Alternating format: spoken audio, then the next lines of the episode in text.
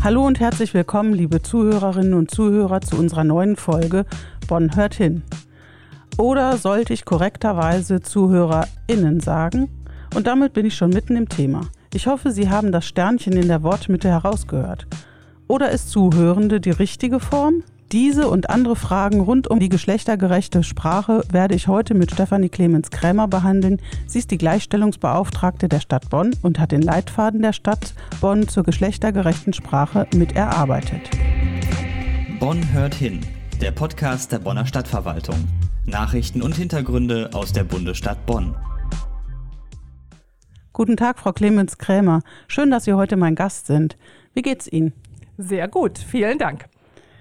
Frau Clemens Krämer, ist Gast bei einer Frau eigentlich die korrekte Bezeichnung? Nein. Aber das Wort Gästin, das einige verwenden, gefällt mir auch nicht. Aber Sie könnten beispielsweise umformulieren in heute zu Besuch bei mir ist. Und wie verhält es sich mit Zuhörerinnen und Zuhörern? Habe ich damit alle Menschen, die unseren Podcast hören können, eingeschlossen? Ist es korrekter, wenn ich Zuhörende sage? Das Sternchen bei ZuhörerInnen hört beim Sprechen nicht zwingend jeder raus. Mit Zuhörerinnen und Zuhörer sprechen Sie ja nur Frauen und Männer an und berücksichtigen nicht, dass es auch Menschen gibt, die sich nicht dem weiblichen oder männlichen Geschlecht zuordnen. Aber mit Zuhörende oder auch Publikum werden alle Personen angesprochen, unabhängig von ihrem Geschlecht. Denn sie kennen den Kreis ja nicht persönlich. Und mittlerweile sprechen auch einige ModeratorInnen im Fernsehen oder im Radio das Sternchen als Pause, so wie ich jetzt, jetzt eben gemacht habe. Und mir fällt das gar nicht mehr so auf. Das stimmt, das geht mir genauso. Ich habe das vor drei Jahren beim Deutschlandfunk zum ersten Mal gehört und am Anfang war ich irritiert und ich habe mich inzwischen sehr daran gewöhnt und ich merke, dass ich selbst es auch sprechen kann, aber immer noch eher bevorzuge, dann Begriffe wie Zuhörende zu verwenden. Gut. Ehe wir gleich so richtig in unser heutiges Thema starten, möchte ich gerne Sie und Ihre Arbeit etwas näher vorstellen. Sie sind die Gleichstellungsbeauftragte der Stadt. Was sind denn eigentlich Ihre Aufgaben? Mhm. Als Gleichstellungsbeauftragte wirke ich an Vorhaben und Maßnahmen der Kommune mit, die Auswirkungen auf die Gleichberechtigung haben. Ich setze mich für Chancengleichheit und auch speziell für Frauenförderung ein mache beispielsweise Maßnahmen ähm, zur Vereinbarkeit von Familie und Beruf oder zur gerechteren Verteilung der Sorgearbeit. Gleichstellung ist für mich eine wirkliche Querschnittsaufgabe.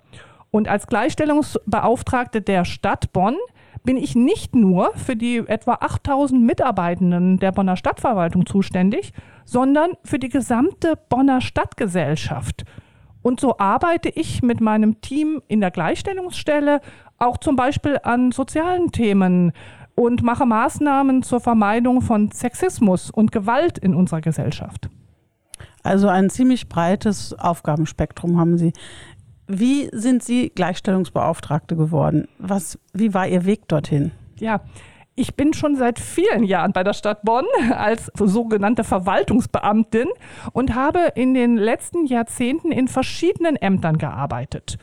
Aber das Thema Gleichstellung, Gleichberechtigung und auch ganz speziell Frauenförderung, das hat mich immer interessiert, auch als Führungskraft. Und daher habe ich mich auf die frei gewordene Stelle der Gleichstellungsbeauftragten beworben und sie dann auch bekommen.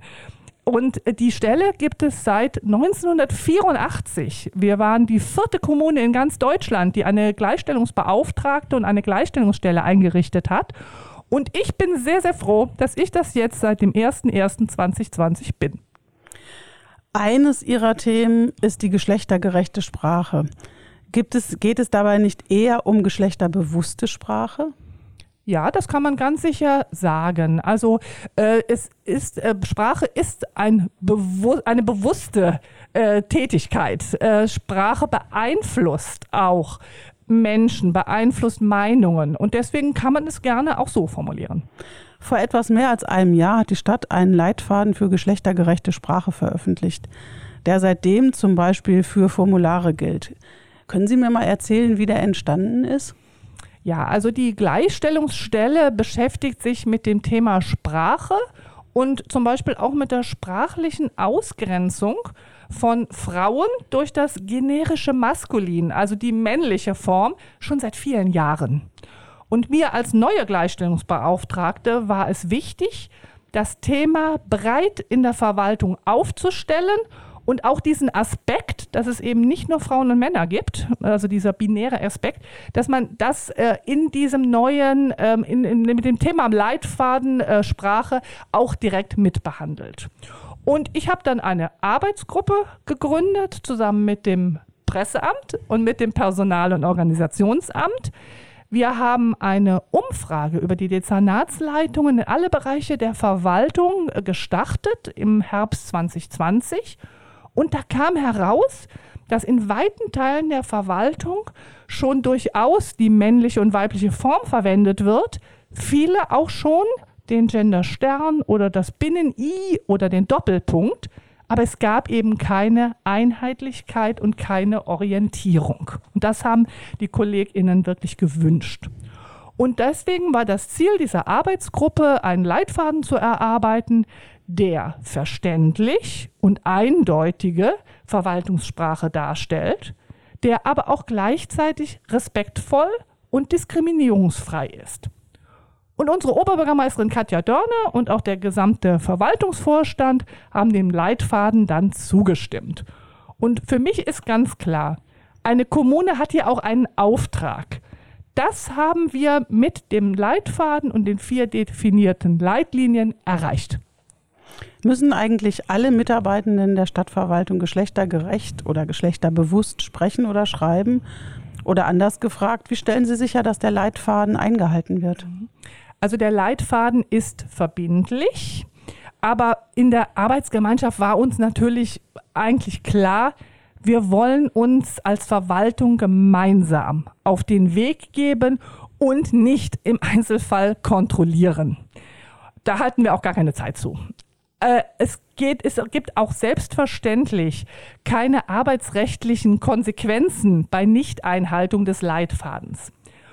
Es geht einfach nicht um absolutes Ja oder Nein, richtig oder falsch. Viel wichtiger ist es uns, für das Thema Geschlechtergerechtigkeit zu sensibilisieren, Akzeptanz erreichen.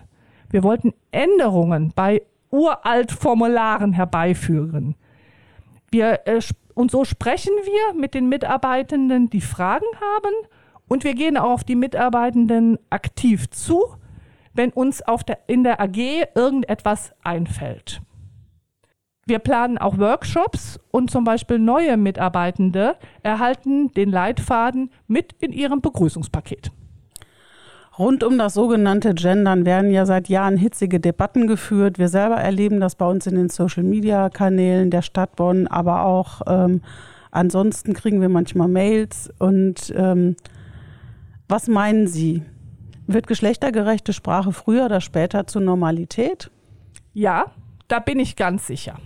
Ich persönlich erlebe in den vielen Kontakten, die ich als Gleichstellungsbeauftragter habe, dass geschlechtergerechte Sprache ganz selbst, selbstverständlich angewendet wird. Und das nicht nur bei jungen Menschen.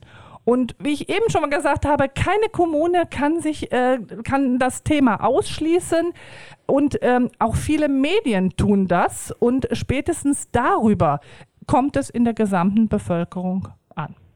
Trotzdem reißt die Kritik ja nicht ab und sie wird zum Teil wirklich sehr erbittert geführt. Was entgegnen Sie den Kritikern von geschlechtergerechter oder geschlechterbewusster Sprache? Mhm. Wir erläutern und schildern unsere Beweggründe.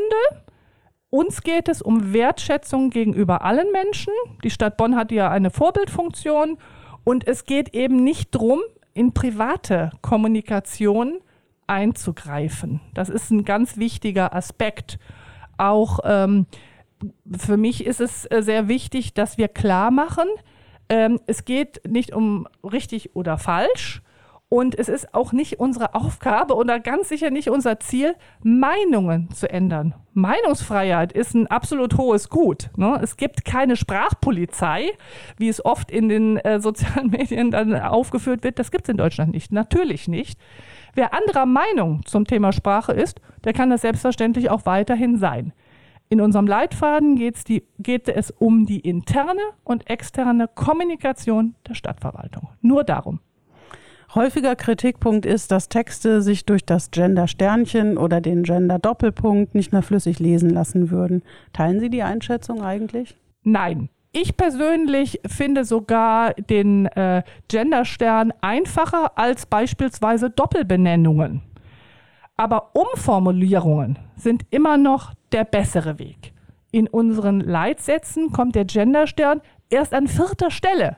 Vorher kommen Umformulierungen oder auch andere Alternativen. Und wie verhält es sich mit der Anwendung bei Texten? Ich meine, dass mit Blick auf das Stichwort leichte Sprache, wird das Textverständnis mit dem Sternchen tatsächlich schwerer? Ja, das ist auch erwiesen. Deswegen haben wir in unseren Leitlinien sehr deutlich definiert, mit Blick auf Menschen, die Schwierigkeit haben, die Alltagssprache zu lesen und zu verstehen, soll die Anwendung des Gendersterns so zurückhaltend wie möglich erfolgen. Und im Bereich der leichten Sprache soll ganz darauf verzichtet werden. Das Sternchen muss also gar nicht immer zwingend verwendet werden. An einigen Stellen sollte sogar darauf verzichtet werden. So konnte ich zu Beginn unseres Podcasts aus Zuhörerinnen ja auch wunderbar Zuhörende machen. Genau. Dass Sprache sich wandelt und stetig weiterentwickelt, ist nun auch kein neues Phänomen. Was glauben Sie, warum sich zumindest Teile der Bevölkerung so schwer damit tun? Ich glaube, dass Menschen grundsätzlich Probleme mit Veränderungen haben. Und ich finde auch, dass die Diskussion um die geschlechtergerechte Sprache in den Medien teilweise sehr emotional geführt wird, meines äh, Empfindens nach sogar etwas aufgeheizt. Und ich höre immer wieder das Argument, die meisten sind doch Frau oder Mann. Warum müssen wir jetzt eigentlich wegen einiger weniger die Sprache ändern? Aber Kommunikation ist eben mehr als reine Statistik. Es ist ein gesellschaftlicher Prozess. Daran muss das äh, auch orientiert werden, die Sprache. Sprache beeinflusst das Denken. Das ist erwiesen. Und es gibt viele Beispiele, wo wir auch gesellschaftliche Prozesse in unseren Sprachgebrauch eingebaut haben. Mir fällt zum Beispiel ein, dass bis in die 70er Jahre äh, für unverheiratete Frauen noch das Wort Fräulein ähm, verwendet wurde. Das gab es sogar in der Amtssprache einer Kommunalverwaltung. Ist doch heute undenkbar. Ich selbst erlebe in Diskussionen mit Journalistinnen und Journalisten, ganz häufig, dass mir ausgerechnet Frauen dann sagen, wenn sie bei der schreibenden Zunft sind, wenn ich jedes Mal die männliche und die weibliche Form verwenden muss, dann kostet mich das zu viele Zeichen. Deshalb habe ich mich sehr gefreut, dass in den elektronischen Medien jetzt inzwischen eben geschlechterbewusste Sprache verwendet wird. Und ich warte darauf, dass dann in den Printmedien vielleicht auch irgendwann mal sich das verbreitet, dass man dann eben diese allgemeinen Umschreibungen nimmt, mit denen man vielleicht etwas kürzer ist. Und ich glaube ja, dass das einfach nur eine Gewohnheit ist. Aber dafür braucht man, glaube ich, wirklich viel Zeit. Aber nochmal zu dem Thema, wo es Kritik gibt, gibt es ja auch ganz sicher Lob.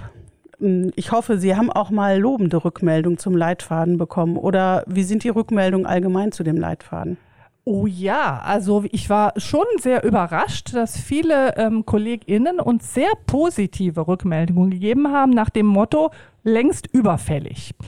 Und die versuchen gerade in ihrem Arbeitsumfeld auch ein bisschen Reklame für unseren Leitfaden zu machen und das, das freut uns natürlich. Die meisten Rückmeldungen waren in der Tat Fragen, die wir dann beantwortet haben.